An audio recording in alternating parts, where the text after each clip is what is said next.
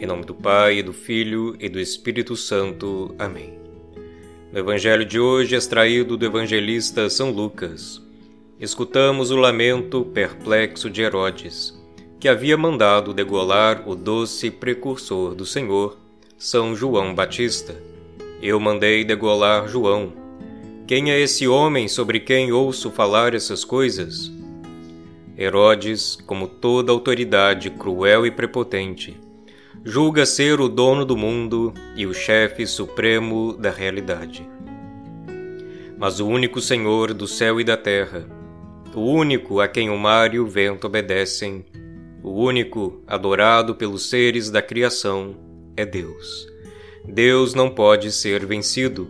O mal não tem poder definitivo nem sobre a história, nem sobre a realidade.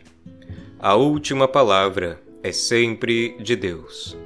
Ainda que o mal pareça vencer em certos momentos, trata-se isso de uma ilusão, pois o tempo, servo de Deus, sempre opera a justiça divina. Somente Deus é Senhor. Oração. Dai-nos, Senhor, a graça de jamais nos amedrontarmos diante das maldades alheias, pois nossa vida está sempre em vossas mãos, e a vós ninguém pode derrotar nem vencer.